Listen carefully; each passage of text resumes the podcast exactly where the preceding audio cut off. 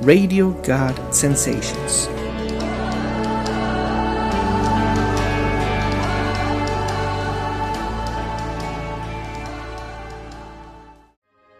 Pláticas de la Biblia, encontrando el corazón de Dios.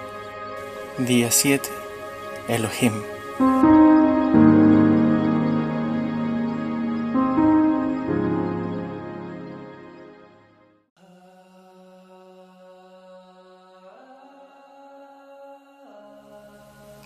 Todos, muy buenas tardes. Me da mucho gusto poder estar con ustedes una vez más en su canal Radio God Sensations. Seguimos con nuestro devocional Encontrando el corazón de Dios. Hoy vamos con el día 7 que se llama Elohim. Vamos a platicar esta palabra.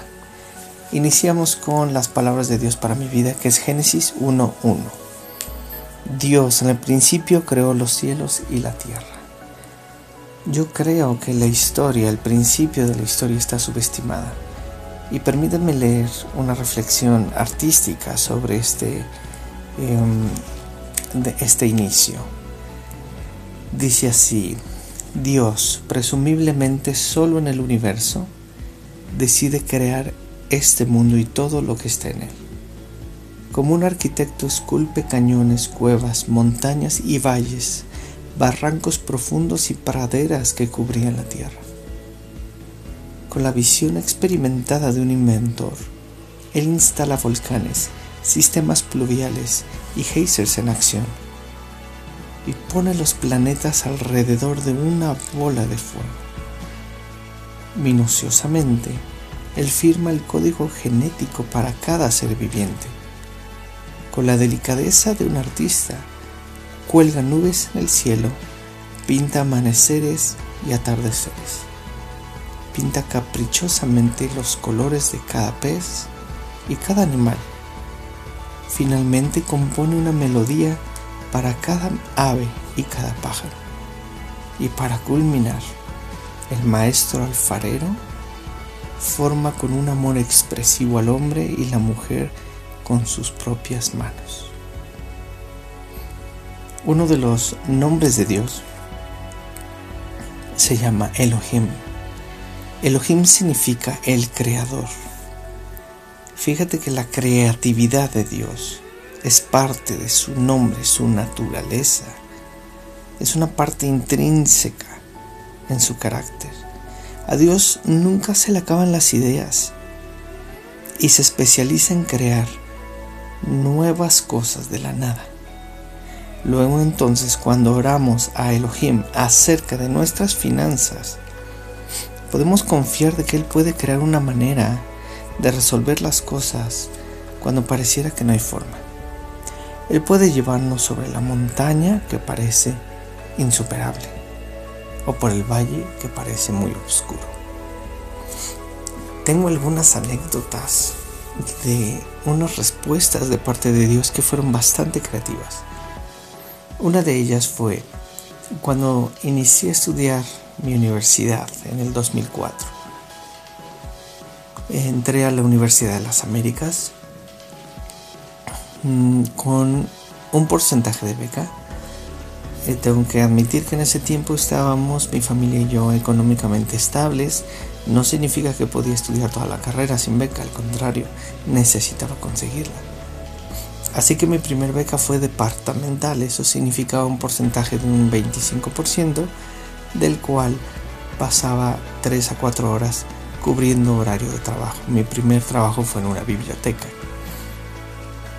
Em, pasó creo que cuatro meses en ese, en ese lugar y luego mi hermano, quien tenía el trabajo, el empleo en el auditorio, el lugar donde yo quería trabajar, porque obviamente era el auditorio, la música, estaba un piano de cola y aparte el escenario y muchos eventos artísticos que se presentaban, de, sean locales o internacionales, pues esa era mi meta.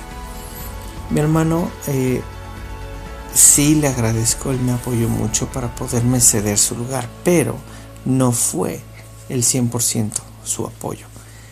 Eh, fue la recomendación. Mi hermano tenía muy buena eh, testimonio en ese lugar, había trabajado de muy buena manera y se estaba retirando de la universidad para poder trabajar ya en arquitectura su, su carrera.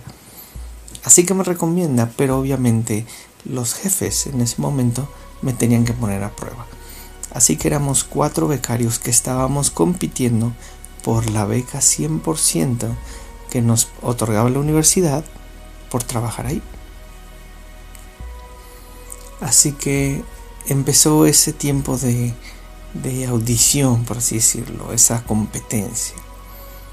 Y un sábado en la mañana, en el transcurso de estar dormido, estar despierto, no sé si a ustedes les ha sucedido que algo pasa, un último momento del sueño, o un pensamiento, un recuerdo, y ese se queda todo el día.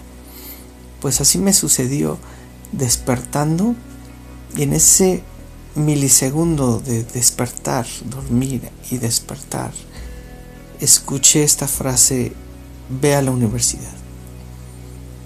Los que tenemos ya la experiencia de tratar de escuchar a Dios y tratar de mantener una relación con Él, sabemos cuando Él llega a hablar, Él llega a responder, Él llega a dar una palabra. Sabemos cómo se siente, cómo se escucha. Eh, tiene una manera muy personal para identificarse contigo. Entonces yo sabía que en ese momento fue un mensaje directo de su parte. Así que me levanto en ese sábado temprano, le digo a mi madre, creo que tengo que ir a la universidad. Eh, es lo que siento, es lo que quiero. Vamos. Así que muy amablemente me fue a dejar a la universidad. Y cuando llego estaban cuatro eventos muy importantes. Había una expo de carros, había un evento de médicos, había una graduación en el auditorio, había pláticas de otros maestros en otros colegios. Eh, los lugares donde los estudiantes se quedaban a dormir se llaman colegios dentro del campus de la universidad. Así que me presenté en el auditorio, busqué al jefe y le dije, vengo a, veo que están muy, muy ocupados, vengo a apoyar. Me dijo, perfecto, porque nos faltan manos. Por favor, ayúdale a tal persona, termina su evento, te llevas el equipo a otro lugar, termina este evento, te llevas el equipo de regreso. Y así estuve, estuve toda la tarde, detrás de evento en evento. Ahí en la universidad eh, existía lo que era dentro del auditorio, trabajar dentro, y lo que era trabajar fuera del auditorio y fuera del campus. Mi área era externo trabajar los eventos fuera del auditorio. Así que era una carrera de instalar el equipo, primero preparar el equipo, subirlo a la camioneta, llevarlo, bajarlo, instalarlo, correr el evento, termina el evento, desinstalarlo, llevarlo a la camioneta y llevarlo a otro evento y así. Fue bastante pesado, pero fue un éxito. Al final del día me agradeció el jefe, me dijo que nos veíamos el lunes y gracias a Dios ese lunes, el siguiente lunes, me habla este jefe, a cual yo recuerdo con mucho cariño, y me dijo lo que necesitábamos para poder tomar una decisión de quién se iba a quedar con la beca era que fuera una persona dispuesta a trabajar sobre todas las cosas, a echarle todas las ganas. Y tú lo demostraste este sábado, así que Felicidades, eres el, el nuevo integrante del equipo. Y para mí fue una respuesta y un regalo de Dios increíble porque pude estudiar hasta mi quinto semestre con beca 100%. Trabajaba mediodía y estudiaba otro mediodía. ¿Por qué hasta el quinto semestre? Porque tuve cambio de residencia, nos fuimos de misioneros a Estados Unidos, pero esa es otra historia. Eh, la moraleja la conclusión de esta anécdota es que Dios se especializa en hacer cosas fuera de lo normal. Dios se especializa en solucionar problemas de una manera original que va a marcar tu vida, que va a hacer que lo recuerdes por siempre, porque le encanta firmar las soluciones. El único detalle es que Dios es una persona muy inquieta, a Él no se llega a Dios a través de fórmulas, a través de oraciones repetitivas o a través de procesos. A Dios no le gusta eso. Dios te permite que inicies con un proceso para que conozcas su gracia y su amor. Pero una vez que empiezas a tener una relación con Él, Él empieza a cambiarte esos procesos. Él empieza a cambiarte la rutina. Y cuando tú escuchabas canciones cristianas que tocaban tu corazón y te hacían llorar porque esas letras tan bellas que se enfocaban a Dios, llega un momento que ya no, no te mueven, ya no, no te hacen vibrar como antes. Eso significa que Dios ya dejó esa temporada de música. Ahora, por ejemplo, temporada de Biblia. Y ahora lees tu Biblia y empiezas a descubrir que hay pasajes tan bellos, historias tan profundas, eh, milagros tan claros que llenan tu personalidad, tu persona, tu corazón. ¿Y qué sucede? Llega un momento en el cual esa vibración tan emocionante de leer la Biblia ya no es tan atractiva. Ahora leer la Biblia se vuelve una disciplina. Para leer la Biblia se necesita disciplina, no se necesita sentimiento. Entonces ya no es, ah, pues ahora es orar. Momentos de oración en los cuales te puedes poner de rodillas o te puedes sentar en un sillón donde nadie te moleste, te encierras en tu cuarto y empiezas a orar y empieza a fluir y fluir y fluir y fluir lo que sientes, lo que quieres, lo que necesitas, lo que otra persona necesita. Oras por tu abuelita, por tu mamá, por tu hermano, por tu pareja, por tus hijos. Y esa oración que antes eran 5 minutos, ahora se vuelven 40, 50 minutos de oración. A lo que voy es, la respuesta de Dios siempre va, a venir de una manera diferente y tú tienes que acostumbrarte a escuchar cómo Dios le gusta hablar. Y lo que sí te puedo asegurar es que Dios nunca se va a quedar quieto.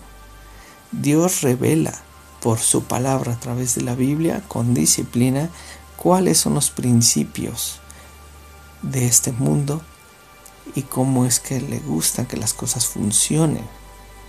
Pero cuando se trata de una relación personal, las cosas cambian.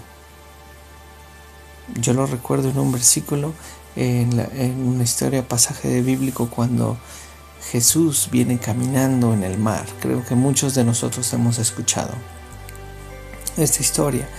Jesús viene caminando en el mar y los discípulos en medio de una tormenta lo ven a lo largo y dicen un fantasma. Pedro lo reconoce y habla. Y no creas que Pedro habla porque tuvo fe. Pedro habla por bocón. Pedro fue siempre una persona que hablaba antes de pensar las cosas. Era muy impulsivo, emocional. ¿Cuántos de nosotros no conocemos a esa clase de persona que tiene todas las intenciones, pero luego ofrecen lo que no tienen?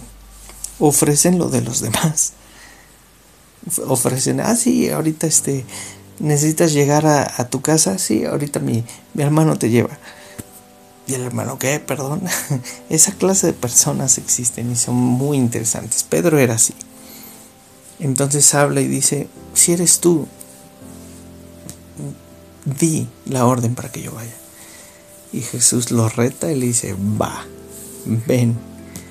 Como Jesús dijo, ven, la palabra de Dios a través de Jesús, el Hijo de Dios, hace que el milagro funcione y el agua obedece. Entonces Pedro ya no tiene de otra. Ya habló, ya tiene que ir, se sale de la barca, empieza a caminar, pero entonces se da cuenta de qué estoy haciendo. ¿Para qué estoy abriendo mi bocota? Y entonces el raciocinio de Pedro llega a su mente y se da cuenta de lo que está haciendo y no lo puede creer y por no creerlo, ¡pum!, se hunde. Lo levanta a Jesús, lo saca del agua y le dice, hombre de poca fe, mientras se reía y regresa a la barca. ¿Esto para qué? ¿A quién se le ocurre decir, eres tú? Entonces di que yo vaya a caminar sobre el agua en medio de una tormenta, sin saber que es en verdad Jesús, que tal si era otra, otra otro ente, ¿no? Pues ahí está hablando Pedro, ¿no? Pero ¿qué fue la respuesta de Dios y eso es lo que me quiero enfocar. Que dijo, ven, camina sobre el agua. haz algo totalmente incomprensible en este mundo. Te doy la respuesta y la solución de una manera que ninguno de los discípulos vio venir.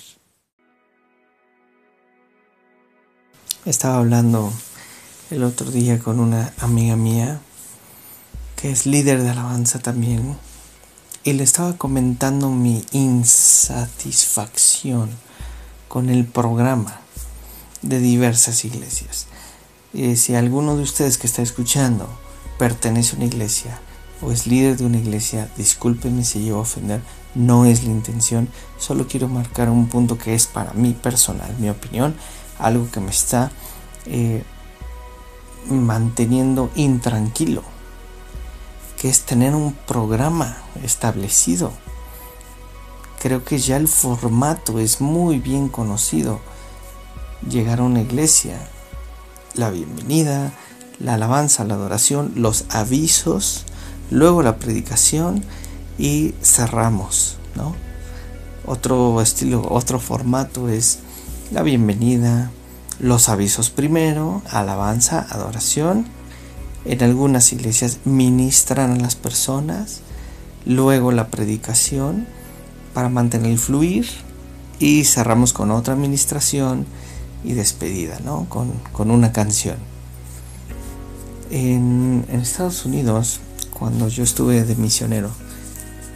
Eh, en la iglesia donde estuve trabajando tuvo cambio, un cambio de pastor. Y este nuevo pastor llegó a romper paradigmas. Es una persona a quien yo sigo mucho y, creo mucho en su visión muy original en el cual esta iglesia estaba acostumbrado que el predicador pues sus sacos, su corbata y bien vestido y él llegó con su camisa este playera, sus este shorts y sus chanclas y vino a romper el paradigma. Para muchos fue una vergüenza y qué ofensivo y para otros fue, hey, esto es lo que estamos buscando. Otro, otro día, eh, yo siendo líder de alabanza en ese tiempo, él nos dijo, no va a haber músicos, no va a haber música el día de hoy, no lo va a haber. Vamos a cantar a capela. Quiero que la alabanza sea solo vos. Dije, perfecto, perfecto. Eh, se necesitaba una guitarrita, obviamente, para guiar a los eh, no músicos principalmente y para que no se sintiera tan eh, shock, ¿no?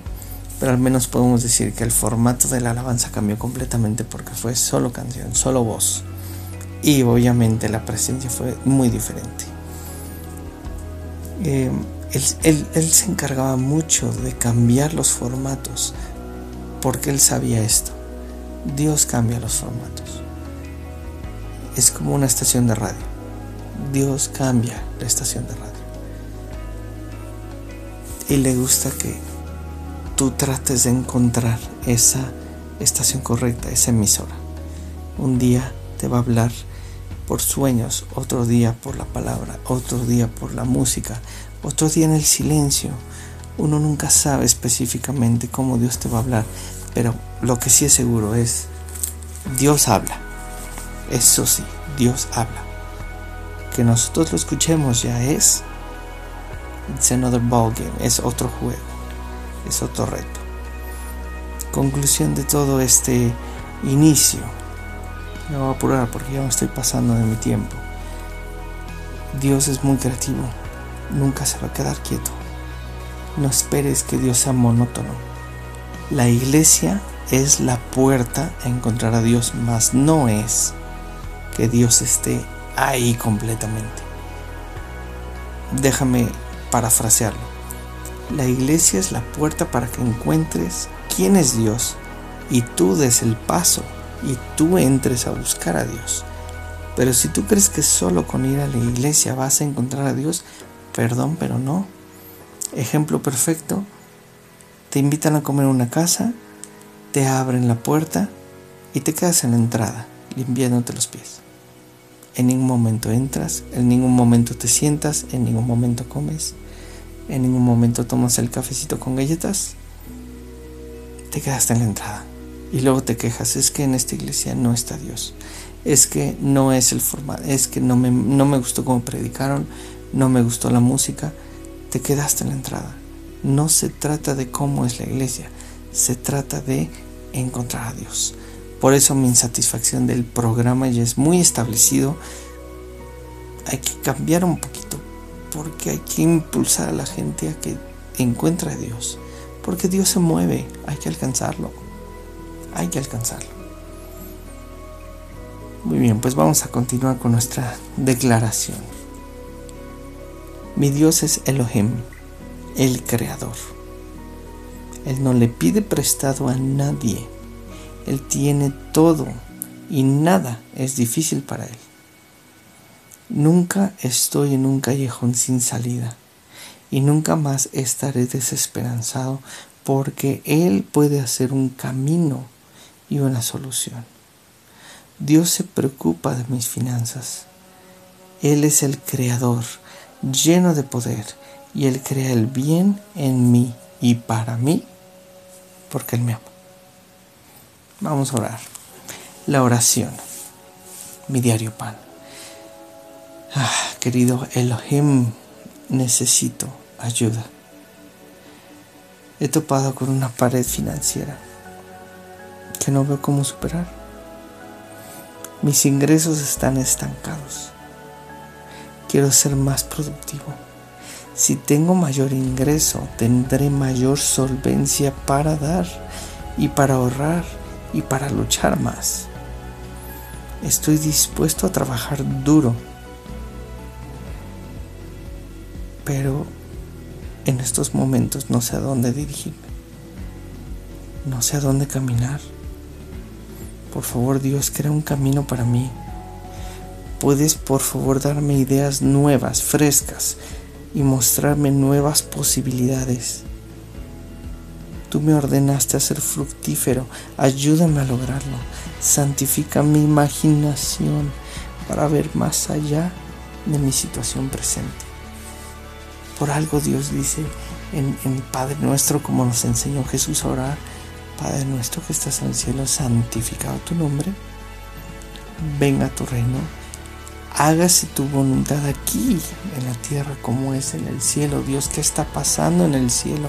que necesita bajar a la tierra? Te suplico que abras los ojos de cada persona que está escuchando este podcast y abras los oídos espirituales para poder escuchar y ver qué está pasando en el cielo ¿Qué estás haciendo tú?